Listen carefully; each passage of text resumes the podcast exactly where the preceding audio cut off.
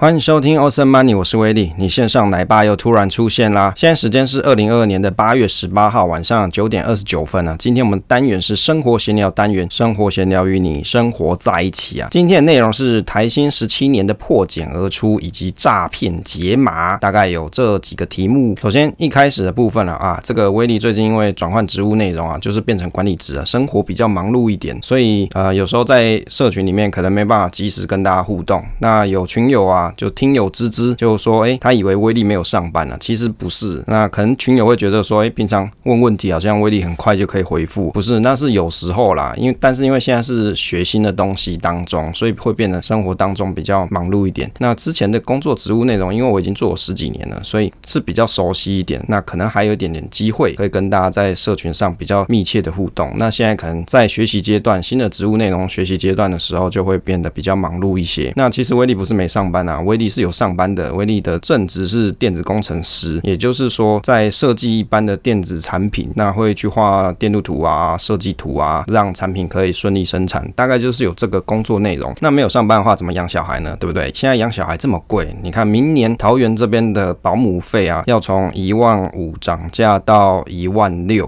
保姆费的费用也上涨了。那像是副食品的费用啊，要也是涨价了五百块左右。所以其实养小孩成本越来越高，怎么可能不上班？所以。有人会想说啊，我要提早退休是人生的梦想，不是？如果你今年有养小朋友或是有成家的话，你根本不可能有这种念头，因为你的人生目标是养小孩嘛，让小孩跟你一起可以成长。可以一起快乐，这种天伦之乐才是你的人生目的啊！所以并不是威利没上班，只是威利有时候有空的时候可以很快的回复给大家。那如果你想要跟威利互动的话，比较及时密切互动的话，你可以在下方填写社群的报名表。那这报名表是全自动，就是你填完之后，上面就会有连结，你就可以点击进来，就可以加入跟大家 say hello 啦。接着来跟大家讨论一下，因为最近有一些听友啊，可能会留言给威利说，反映说为什么节目的开头啊，好像会有广告出现，那好像。有点不太一样。其实这个广告呢，是 Podcast SoundOn 这个平台它所置入的一个广告内容。那因为威利使用他们家的平台放我的 Podcast 录音节目啊，其实用了两年多啦，但是都没有缴过一毛钱。但是有时候你就会发现说，诶，这个系统好像有点怪怪，或是我有一些节目上架的问题，我会咨询他们，会问他们，那他们也很乐意会回复给我。那但是我从来没有给他们什么贡献过。所以如果说像这种动态即时广告可以为这个账方啊。就是 SoundOn 去带来一点收益，我认为是好事，因为账方它可以永续经营，大家才可以免费收听。那威利本来录这个节目就没有跟各位听众收钱嘛，但是毕竟像这种平台，它是需要买伺服器嘛，它需要系统维护的费用。那能有这种机会可以给他们一点回馈，我觉得是蛮好的一件事。动态广告它比较类似像 YouTube 的随机广告，但是区别是在于 SoundOn 的它的动态广告是由业主决定说要放在哪一个节目的哪一集，也不会每一集有动态。广告，如果听友你听到动态广告，你比较不喜啊，因为像威利有时候也不太喜欢广告啊，那你就干脆 skip 这个桥段就好，滑一下 APP 而已啊。不过威利要提醒，置入的广告啊，皆与威利无关啊，就大家自己谨慎评估它的内容可靠性。那广告收益虽然说它是可以回馈给创作者，不过就威利的收听量来说啊，远不及可以到提领的阶段，纯粹就是回馈站方的伺服器贡献。那威利认为啦，其实我认为我的收入还是来自于我的本业跟。我在股市当中的投资，可能领个股息都比这个回馈金还要多啊。那台湾的观众跟听众啊，比较喜欢免费的内容，但是内容创作的花费的时间跟放置这个网站系统本来就是有价，所以其实我觉得社会大众慢慢会习惯这样子的新观念。如果你提升了自己的知识，这件事是无价的啊。就好像威利有看一些总经的节目，也在投资上觉得有很有注意。所以像一些创作者，比如说 YouTube 节目或是 Podcast 节目，它有广告是可以理理解的。因为节目它要能够永续发展，它要有收益是必须的。毕竟他们辛苦做节目也不是做功德，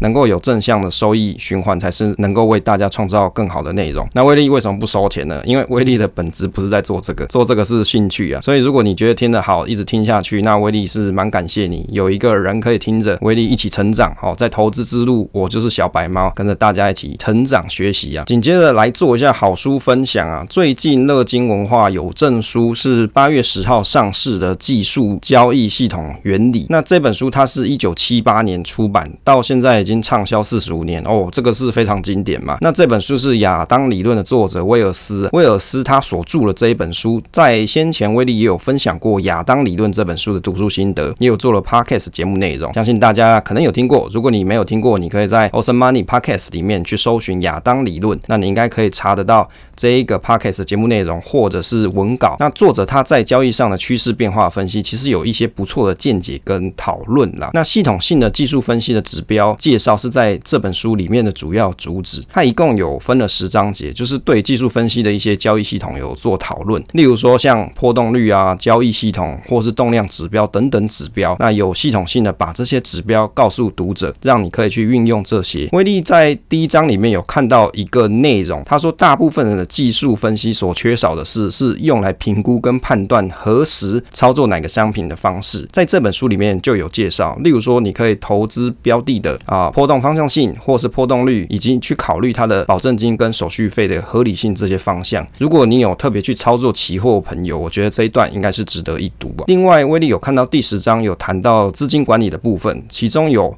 讲到好的交易计划有三个部分，哪三个部分呢？第一个就是你运用好的技术分析的交易系统；第二个是在对的时间把交易系统用在对的市场；第三个就是运用好的资金管理技巧。前面这两个项目啊，其实你要透过学习不同的技术分析的指标或是系统，然后去选择合适的标的去应用。这个第三点反而是最重要的事情，而且是一般人你应该也要一起学习的。那当然也是一个比较难学的一项，因为通常人们他赚了钱啊，赚了一笔大钱，很容易自大。容易看待钱跟获利的方式，这个思维会改变，这个就导致了这个资金的控管变得不太容易。书里面有提到一个小故事，很有意思啊。作者他有认识了一个生意人，一开始呢，他是只有一匹马开始起家，后来经营了锯木厂，就是伐木工啊，伐伐伐伐木工。虽然他只有读到小学四年级就辍学，但是因为交易土地跟木材赚钱而成了富翁。他告诉作者一句话啊，年轻人啊，当你们赚到一笔大钱，一定要习惯拥有这一笔钱，把钱放着六个月不要动。到时候你就会习惯有这笔钱，而且你也会更谨慎对待这笔钱啊。从这个小故事，威力就想到，有许多少年股神或是投资有赚到一笔大钱的朋友啊，可能往往对待金钱的心态你已经转变了，反而可能会容易忽略掉投资风险，进而失去对资金控管的能力或是轻忽，导致你一次就失误，让投资全盘皆输。那我觉得这个小故事啊，给大家启发是蛮好的。另外，他有提到说，停损点的设置方式，就好像说你一开始就先预划好，说你要赚回一开始的资本，当你亏损的时候，你要赚回一开始的资本，你需要涨回多少比例？这个试算表在威力先前 FB 啊，或是文章、部落格文章啊，或是节目内容也有跟大家分享或是计算过。当你知道可能亏损要涨回打平的幅度的时候，你就可以知道你心里要面对亏损时该设定多少的停损点呢、另外，技术指标它有做了很多详细的表格，可以让你知道说在什么时机点运用怎样的技术指标操作什么标的。那是在这本书的后面的一些练习表格，我觉得有兴趣的朋友啊，你想要进阶，或者是你是初学者，应该都可以去看一下这本书所介绍的技术分析的指标内容。不过温馨提示的地方是因为它技术指标东西啊，有写了一些数学公式，所以如果你觉得数学很难的人啊，你可能对这个东西会有点点抗拒。如果你是特别很想了解技术分析这些原理内容的话，那我觉得这本书是非常合适，而且它也不太厚。如果有兴趣的朋友就可以找来看看。接着来看一下最近新出了一档 ETF 是零零九一五，那威力有做了零零九一五跟我们零零八七八的一个比较啦。其实以成分股来看，它大概里面有十一档档的标的是共通的，这两档 ETF 都是三十档标的，大概有三十六 percent 的重叠率。如果以零零九一五来看啦，那最近我观察它大概会有折价的情况，意思就是说，实际上你在市场上看到的这个价格跟它的净值相比啊，净值还比市价来得高，这个情况还蛮常见的。因为一开始的 ETF 啊，有很多人会怕怕的不敢买，所以尤其像最近发行了很多 ETF，一上市结果就开始跌嘛，变得买气不是很好了。零零九一五它是凯基的优选高股息三十，大概它在前几名都是以金融股为主，尤其是寿险类型，又像哪些呢？像是第一名是富邦金，就占了八点四五 percent，接着它还有开发金占了七点七五，再来就是国泰金有七点六七 percent，所以你看它是以寿险类型占比还蛮多的哦，但是。你如果观察像零零八七八，它的前几名是以电子股为主，虽然成分股有三十六 percent 重叠，但是你还是可以看得出这档 ETF 啊跟零零八七八的产业配置的差异性。如果以金融股的成分股来比较的话，那零零八七八反而它的金融股的个数还比较多，有七档。那零零九一五是总共有五档，两者呢都有电子代工，如广达、光宝科这些。不过零零九一五当中还有新富发这种银建股，这一点在零零八七八中是没有看到。另外零零九一五里面也没有电信股。那我看起来啦，现在零零九一五它的成分股是比较集中在寿险股跟证券股，证券股就是元大金。所以如果在持续升息的情况底下，当股市往下走跌，那零零九一五它的净值可能会更低一点，因为大家不买股票的时候，元大金的收益就比较少。那升息让寿险的美债价格又掉下来。不过相反过来，如果通膨到顶啊，升息到顶，那接着就是反转了。我觉得就是市场上出了很多这些 ETF，那有些是标榜高股息的，威力就会比较有兴趣。那也有计划说要研究这一档 ETF，不过现在时间还没排到。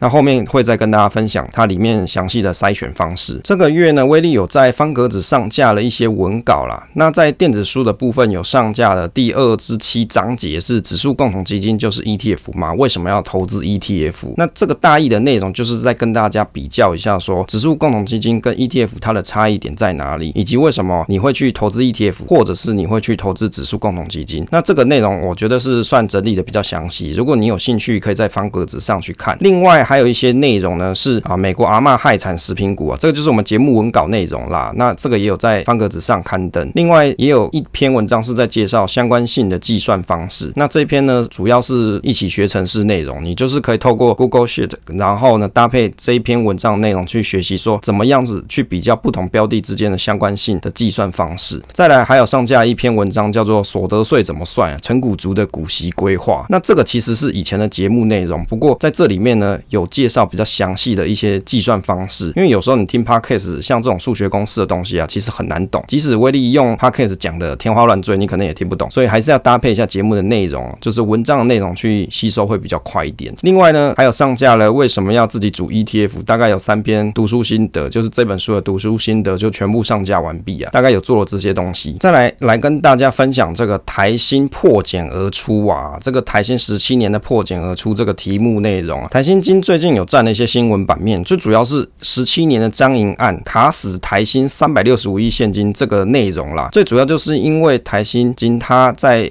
过去十七年之间呢、啊，因为张银案的问题，它卡死了很多现金在账面上，但是又没有办法可以有效运用张银。你你为什么？因为你没办法取得经营权嘛，你就不能做一些资源整合这些。所以对台新来说啊，其实是委屈了很久。终于在八月十号的时候，他拿回了将近一百九十一亿的现金呢。虽然说这个股权它是解套一半，但是可以让我们的吴东亮啊，这个老板啊，已经七十二岁，可以再出发。那我相信他应该是蛮开心的。在当年是因为有这个第一次金改的关系，这个重大政策呢是希望金融业可以合并，所以在当年二零零五年的时候，财政部他拍卖了张银二十二点五 percent 的持股的时候，那台新他用二十六点一二元，总共是三百六十五亿元这个价格这个标单啊，用黑马之姿去打败了来自新加坡的淡马锡公司，所以等于就是他买了张银的股份啊，花了三百六十五亿元。可是从二零一四年开始，就是台新金跟政府就往往就会出现抢夺经营战大战，就是这个议题就是一直在吵，吵很久。那但是因为政府官员他不敢背上像是贱卖国产的罪名啊，所以变得是台新就是一直在吃亏啊。最主要是因为财政部他的态度是比较强硬，如果说台新要在市场上出脱这么多股份，那政府没有办法一下拿那么多钱去买张银的股权回来，所以这个三百六十五亿就卡死在张银十七年。如果要一次把这些股股份释出来就会造成股价大跌，变成是认赔杀出，对台新的小股东或是大股东们啊就没办法交代，变成因为有很多现金卡在张银案，那也不能够去做一些很好的并购。虽然说有一些并购啦，比如说有买了什么东兴证券啊，或者是大安银行啊这些小的商银，甚至到最后呢还买了保德信嘛。那保德信让台新金补足了第三个动力引擎，就是保险引擎啊。三个引擎就是什么？对金控来说就是保险、银行行跟证券，所以对台新来说补足了第三个引擎啊。那最近是在台银、土银、合库、兆丰跟华南第一金这六大公股的协助之下，彰银顺利出脱了十点四九亿股的彰银股权，拿回了一百九十一亿现金，就是政府用这些关股银行，然后去买彰银的股权回来。但是呢，这一百九十一亿啊，就可以让台新有更好的一些发展，它可能未来可以再并购其他的公司。另外，台新还有发行了这个可转转换特别股，这个可转换特别股还蛮有意思，因为它是属于在时间到期之后。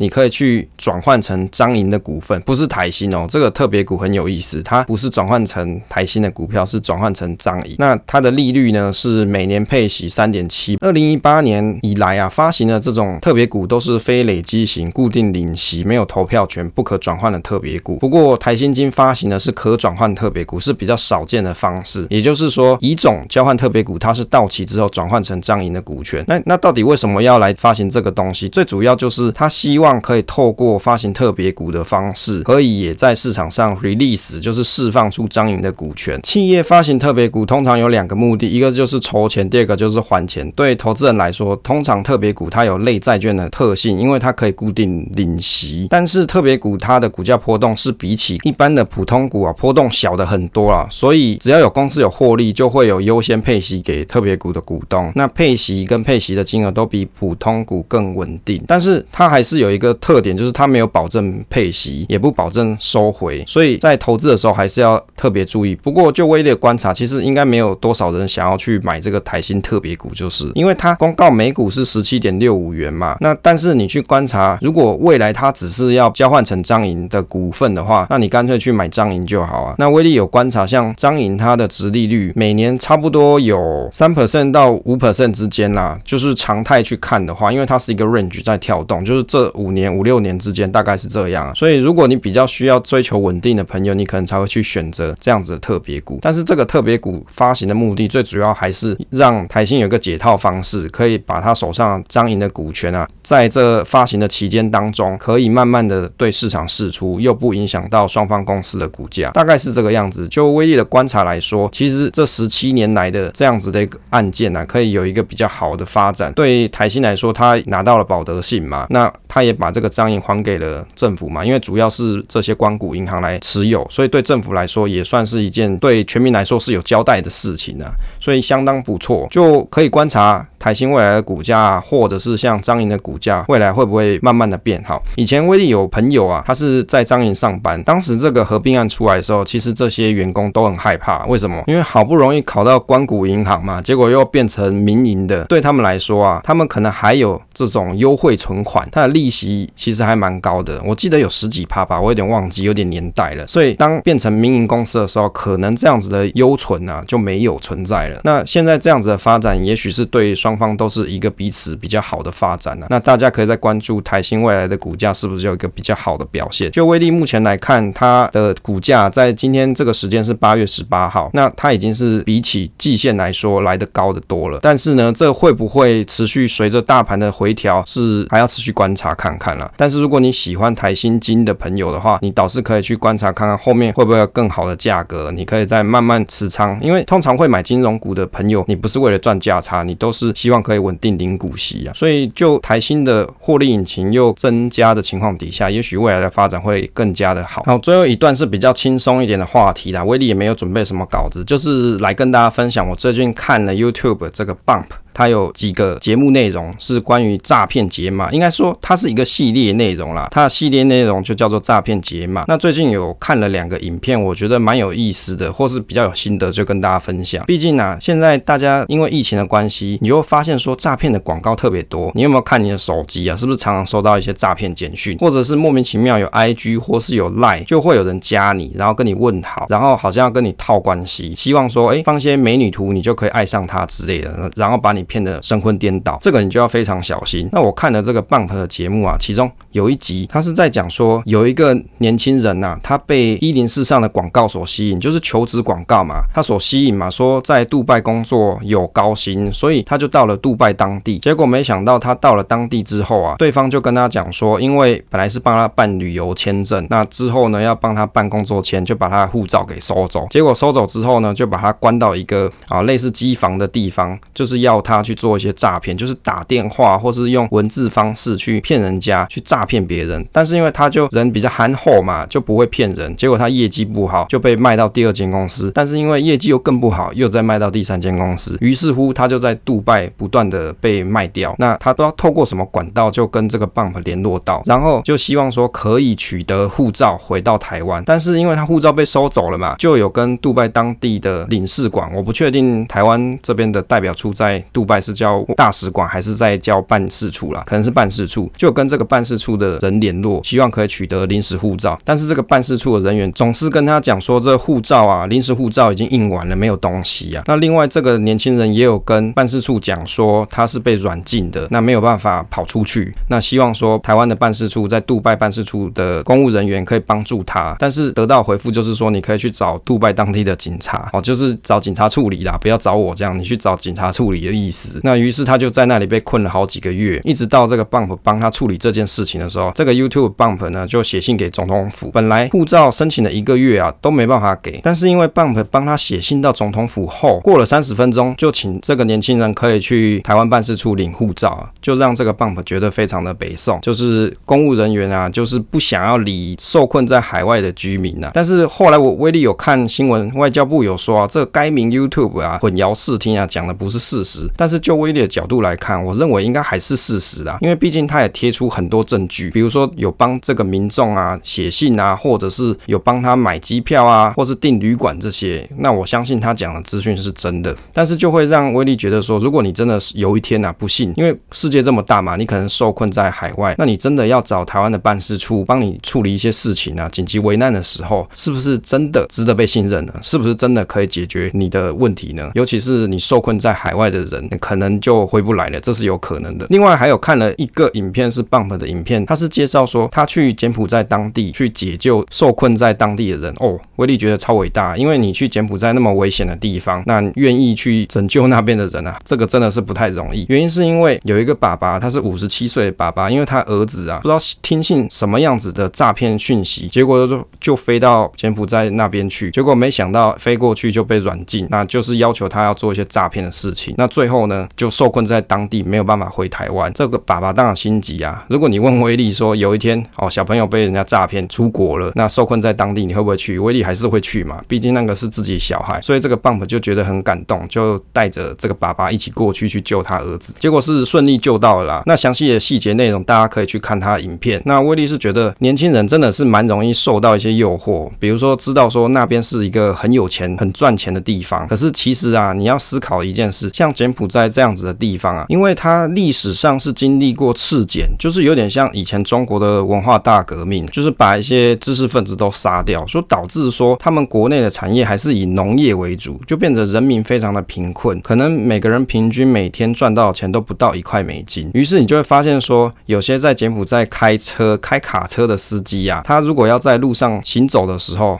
就会发现说，诶，怎么有一些警察会在路上拦人？就原因就是因为你要付了过路费，他才让你过去。像这样子的一个国家，官僚都已经是贪腐化了。那也有一些人是认为说，其实你不能怪当地的政府，因为当地实在是太贫穷了。贫穷就使人会变得比较罪恶一点啦。就威力的角度而言，所以贫穷是一个罪恶啊，没办法。所以人还是要努力，但是要往正确的方向，不要只是做这种诈骗的工作。不过我觉得在这则影片里面，威力比。较受影响的，就是比较印象深刻的，就是 Bump 他呼吁大家说，请大家不要再去柬埔寨做这些高薪工作。也许以前真的有存在一些不错的高薪工作，但是近年来因为疫情的关系，或者是因为社会风气的改变，诈骗的事情越来越多，所以他没有办法解救到很多人呐。那他有提到说，其实他的县民啊已经死掉一半了。那其实可以理解为什么，因为如果像这些情报内容啊，诈骗集团里面有些人他可能想逃出来嘛，他就会透露。这个情报内容给外部的救援单位。但是当有些人被救走了，那没被救走的人，或是等待被救援的人，他可能就被组织发现嘛，被诈骗集团发现说他泄露机密，那就会被处理掉啊。其实对威力来看啊，真的有这么多的人跑到那边去，其实是一件怎么说令人遗憾的事情。因为新闻有讲，这是政府估计的，就外交部估计说，目前大概有四千名的民众在柬埔寨那边是遗失的，就是失踪啦。